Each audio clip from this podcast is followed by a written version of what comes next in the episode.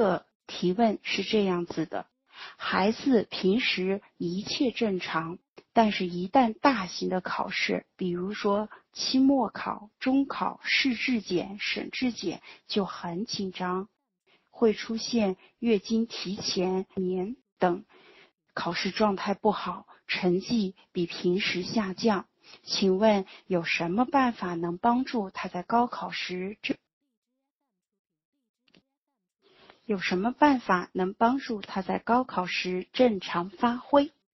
嗯，是这样子的。当我看到这个问题的时候啊啊，包括说大型的考试紧张啊，或者出现一些月经提前呀、失眠呀这样的状态啊，我觉得很熟悉。啊，我想我们的群友们也会觉得这样的反应不陌生啊。呃，我们在前面其实也稍微有一些啊介绍哈，大家重新回过去去看我们的短期应激和长期压力的一些呃身体的一些表现，也会看到啊，从生理上压力和紧张会影响人的感觉，会令人感到冷漠。恐惧、退步、不满足、倒退、易怒、健忘、注意力不集中、抑郁、一出事故、情绪紧张、警觉，经常强烈的想要哭泣、跑掉或者躲起来、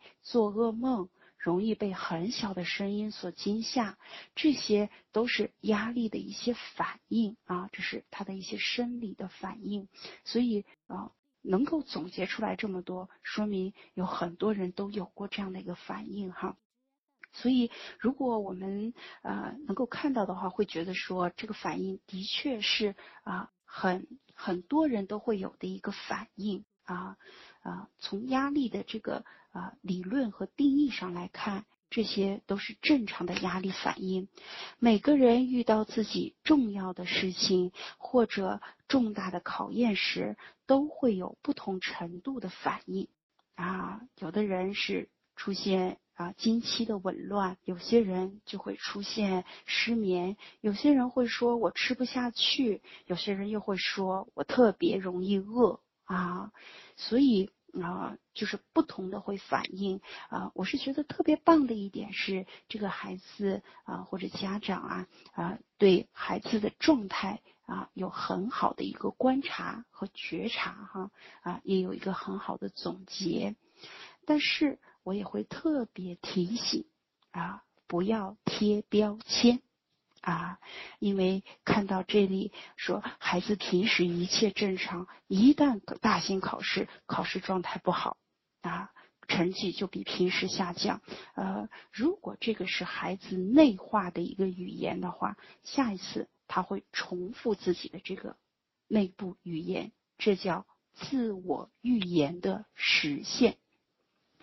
所以我常常也会这样给考生们提建议是。要给自己积极的心理暗示啊，在考场上真的有时候会比到心理素质。有些人会不断的给自己消极的心理暗示，说：“哎呀，我我怕自己考不好，我预感自己考不好。”可是有一些人就会觉得说：“啊啊，看啊，我会正常发挥。”甚至有一些人说：“哎，没关系，不就是一个考试嘛，跟平时的月考也没有什么差别。”啊，那也有些人是会觉得说呀，考前失眠太难受，嗯，这一定会影响到我的课第二天的考试啊。可是有一些人会觉得说，啊，呃，头一天失眠对我一点影响都没有，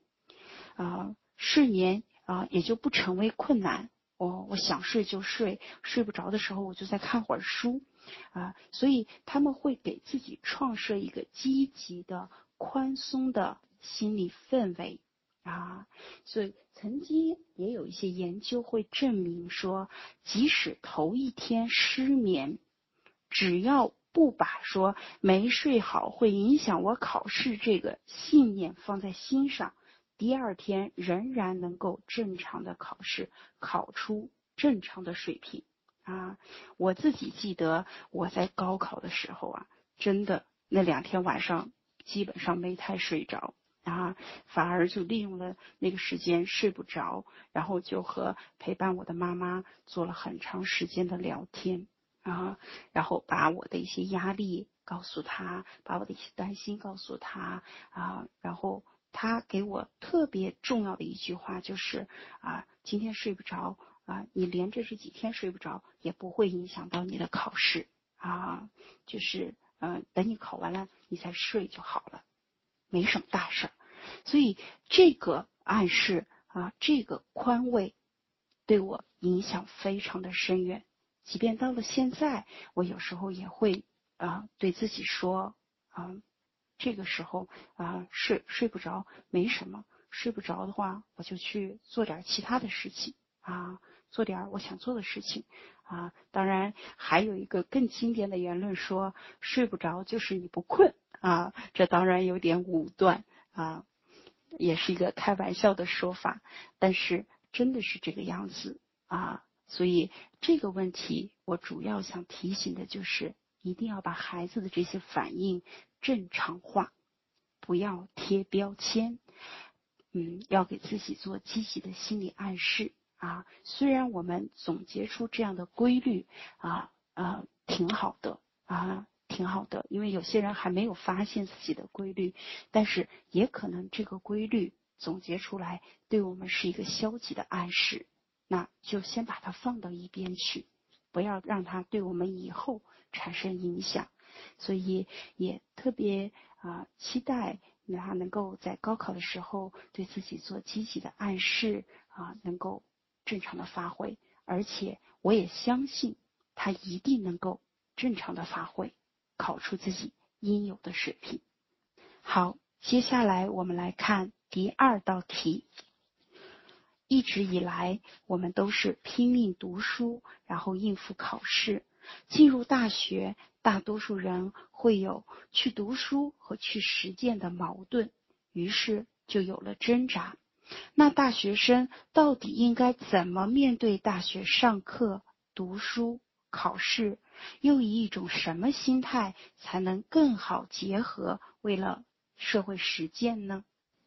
我自己就在大学里工作，对大学生的状态和矛盾也会啊内心的矛盾挣扎也会有比较多的了解。其实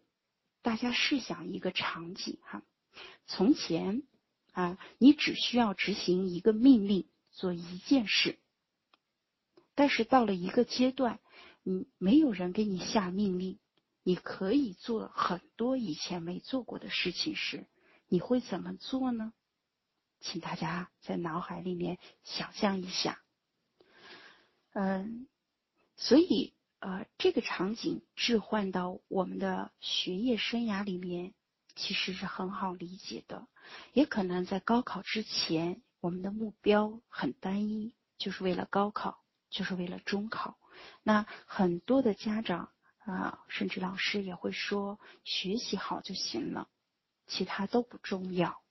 啊。但是到了大学之后，学习不是唯一的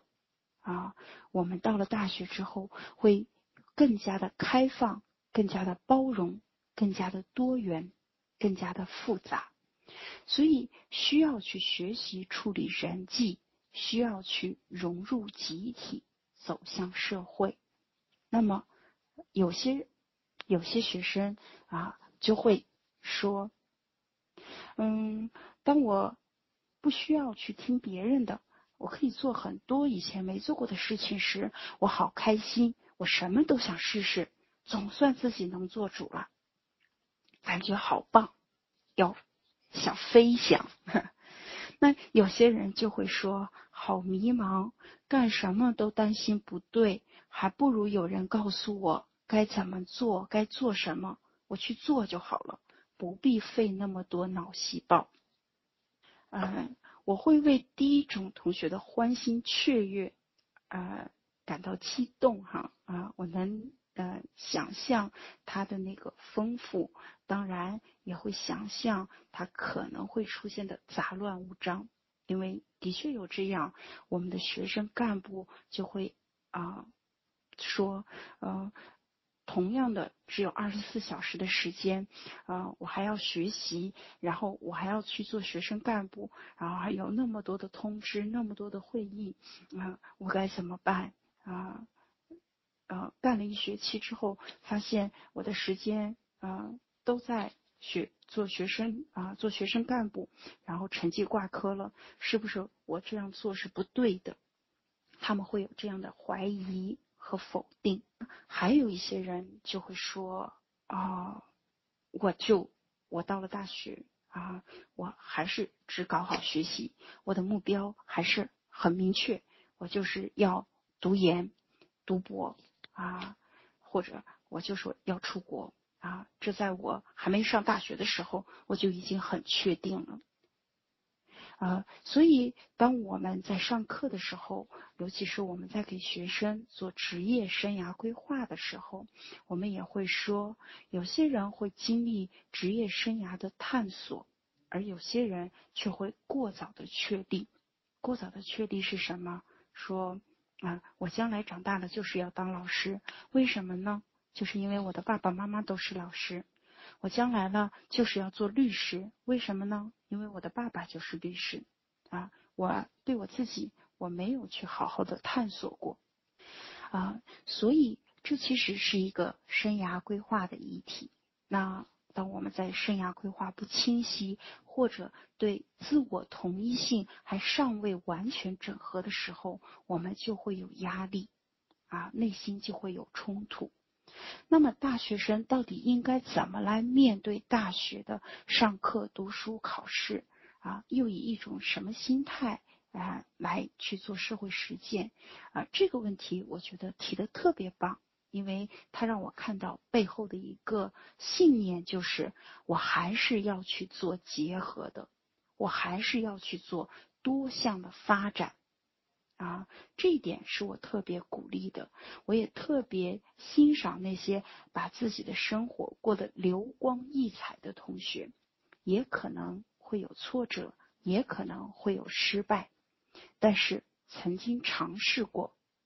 知道什么是适合自己的，怎么做才是适呃能够适应这个社会的，应对自己的风格的啊。这个是我特别想鼓励大家的部分，因为这就是我们的自我探索，或者叫生涯探索。那呃，有很多人说我不知道怎么结合啊，其实啊，问我可以，问专家可以，但是其实还会有更多鲜活的例子就在你们身边啊，去看看你周围的大学生。他们都怎么做？如果你说，哎呀，我周围的大学生都不是我想去比对的，都不是我想去参考的，那还有没有一些大学的学生是你想去比对的？你跳跃出你这个圈子去看一看。比如说，你说，呃，我不想看这个大学，那啊，我想对自己有更高的要求。那你可以去了解了解清华北大的学生，他们的生活是什么样子。啊，他们又是怎么来做一些兼顾的？你可以多走动到他们的校园，去倾听他们的，参加他们的一些活动，听他们的一些讲座，这对你是一个视野的开阔，也是对你的一个塑形。那当然啊，也会有一些同学说，呃，那呃，中国的大学生不是我想比对的。那如果有机会能去比对外国的一些大学生啊，也是很好的。我曾经有一个学生有机会到外美国去啊呃做交换生，回来特别的兴奋。说跟我说，老师啊，我这三个月其实每天睡的大概不到三四个小时，但是我都觉得特别的开心，觉得这种生活才是我想要的啊。他有跟我描述那边的呃大学的图书馆，说真的都是啊通宵都是亮着灯的，有很多人都在那里看书学习。然后他说，课业的任务的确很繁重啊，但是。啊，大家都是这个样子。然后我们甚至在饭桌上也会去讨论大家共同关心的学术问题。那在校园的啊路边的躺椅上，都可能会躺着一个人啊，那他旁边会放着一摞书。大家都觉得这是非常正常和自然的事情，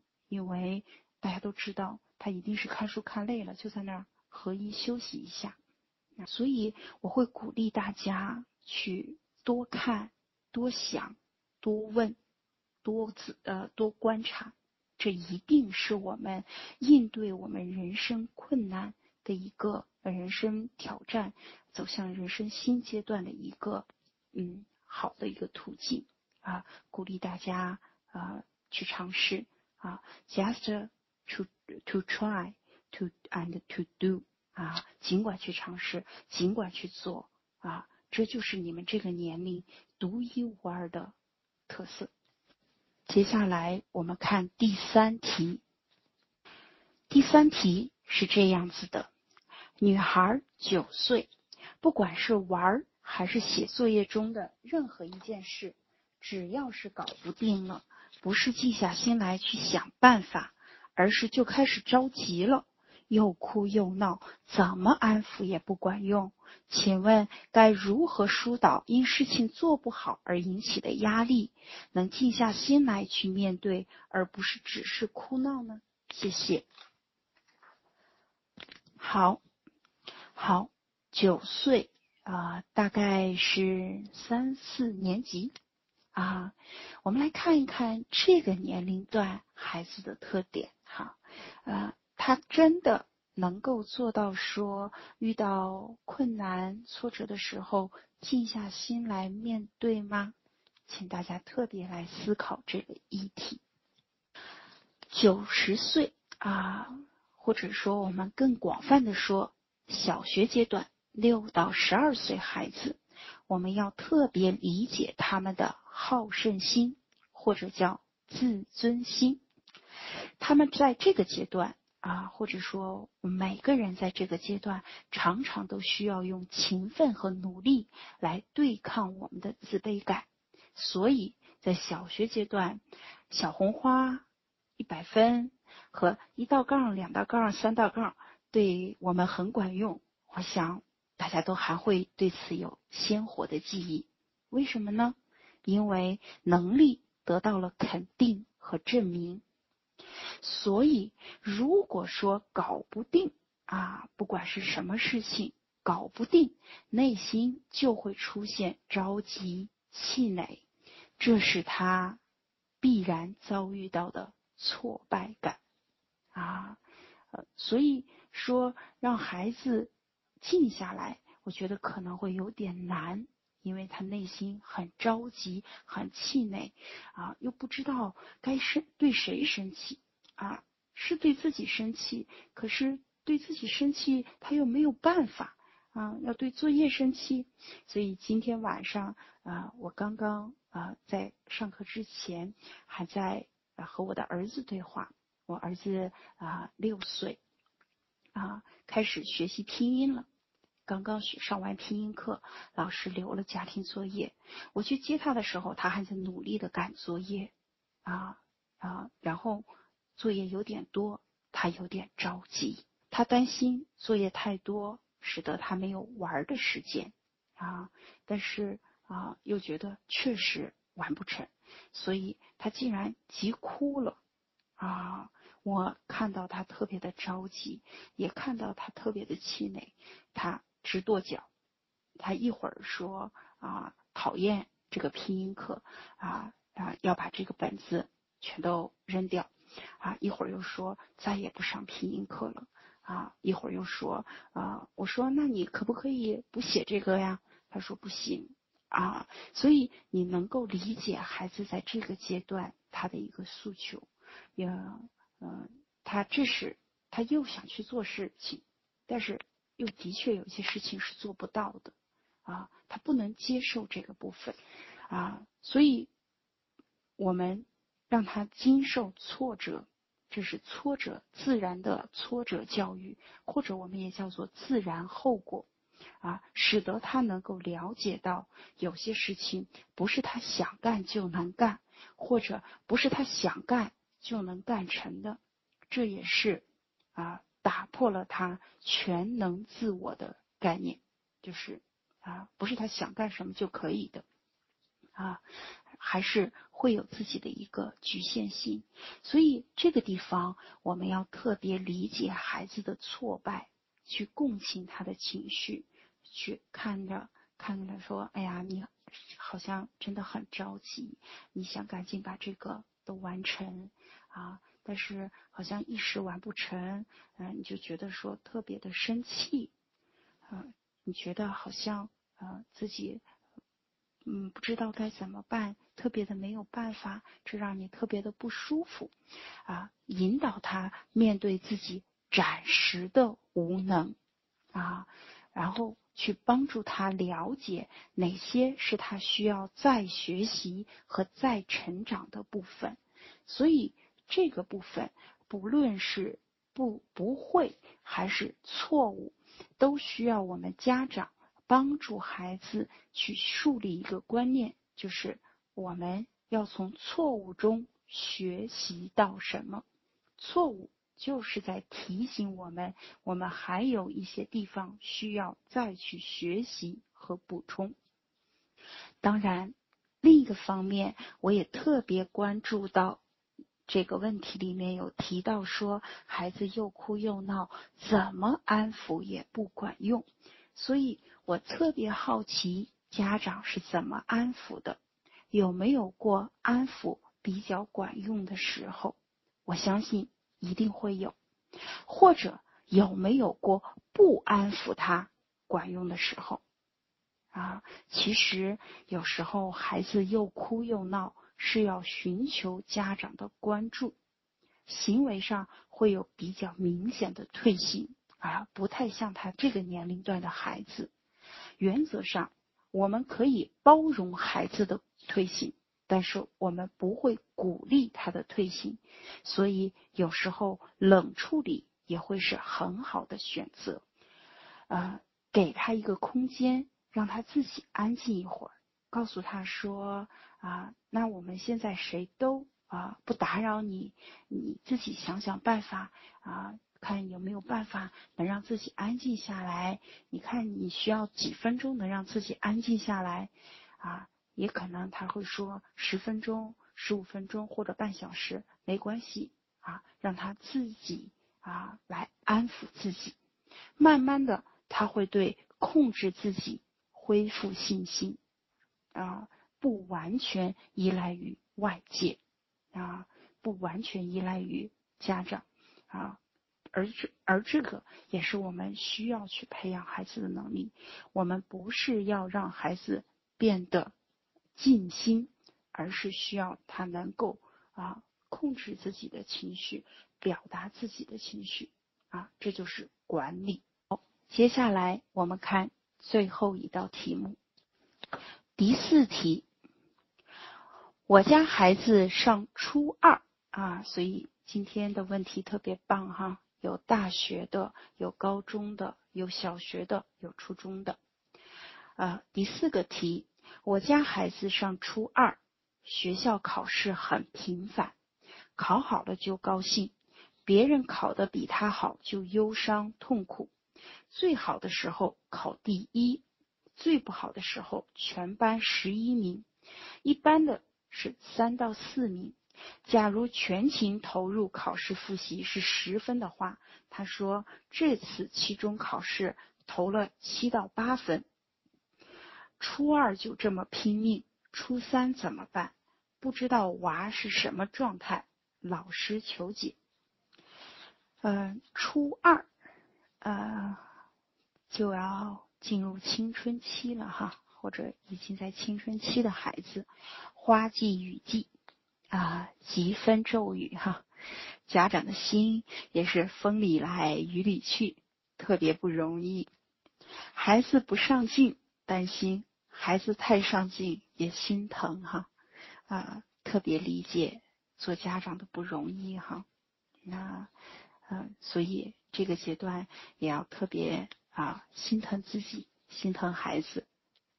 嗯，会让我。特别注意到的这个部分哈，嗯，就是上了初二，考试频繁，大概以后啊到了高中考试更是家常便饭。孩子可能也是在一个适应的过程。呃，我们大概都会知道，呃，初二，呃，就是一个比较明显的分水岭了哈。啊，就是初二面临升初三，那初三之后高中就啊都很要紧啊，都很关紧的阶段。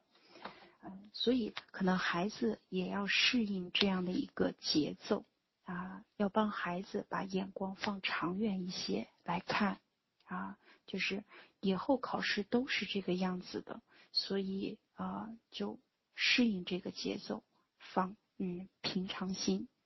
对待，就像每天都要吃三顿饭一样，每天都要吃三顿饭，以后每天日子都是要这样过。啊，如果总是这样子的话，坚持不了太久哈，啊，会衰竭的啊，这是啊压力反应就是这样子的，不能总是在打鸡血的状态啊，嗯嗯，不能总是在一个抗争的一个阶段啊，所以我们要帮助孩子把这个眼光拉远一些来看哈，就是考试频繁以后就是常态了，那。别人考呃考好了就高兴，考的别人考的比他好就忧伤痛苦，会让我们看到一个比较的压力啊。比较常常有两种，一种是横向的比较啊，一种是纵向的比较。横向的比较就是和别人比啊，纵向的比较就是和自己比。和自己的过去比，和自己的将来比，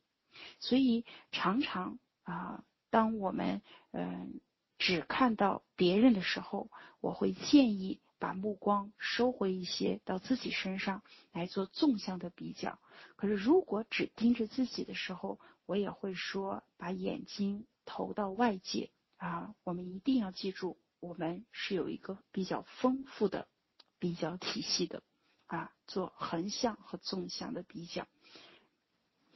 呃，最好的时候考试能够考第一，说明孩子还是有很好的一个功底哈，不必担心啊，不必担心啊。一般三四名啊，或者最不好的时候全班十一名，也曾经有。啊，调查研究显示说，呃，有一个著名的第十名现象啊，第十名或者第十一名现象，说班上到最后啊，嗯，人生比较成功的，或者说最成功的，不是班上的第一名啊，常常可能是啊第十名或者第十一名哈，呃，所以我想啊，孩子在第一名很好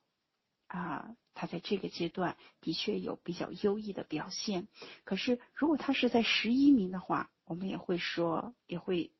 期待他可能在人生的长长路上会有更好的表现。嗯，所以呃，我们会说哈，就是总在提醒说啊，如果我们的孩子被考试这个压力压得他啊开始意识比较狭窄的时候，我们要帮他荡宽一些。啊，眼光放长远一些，体做呃比较体系做丰富一些啊，考第一名很好，考十一名也很好，对自己有更多的接纳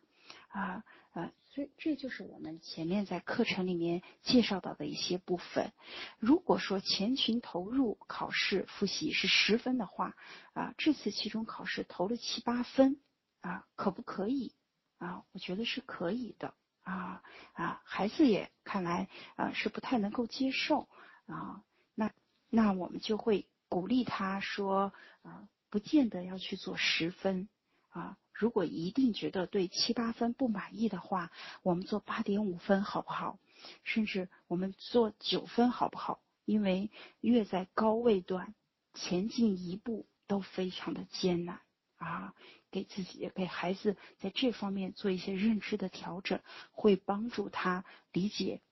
更加的能够理解自己和对自己的投入有一个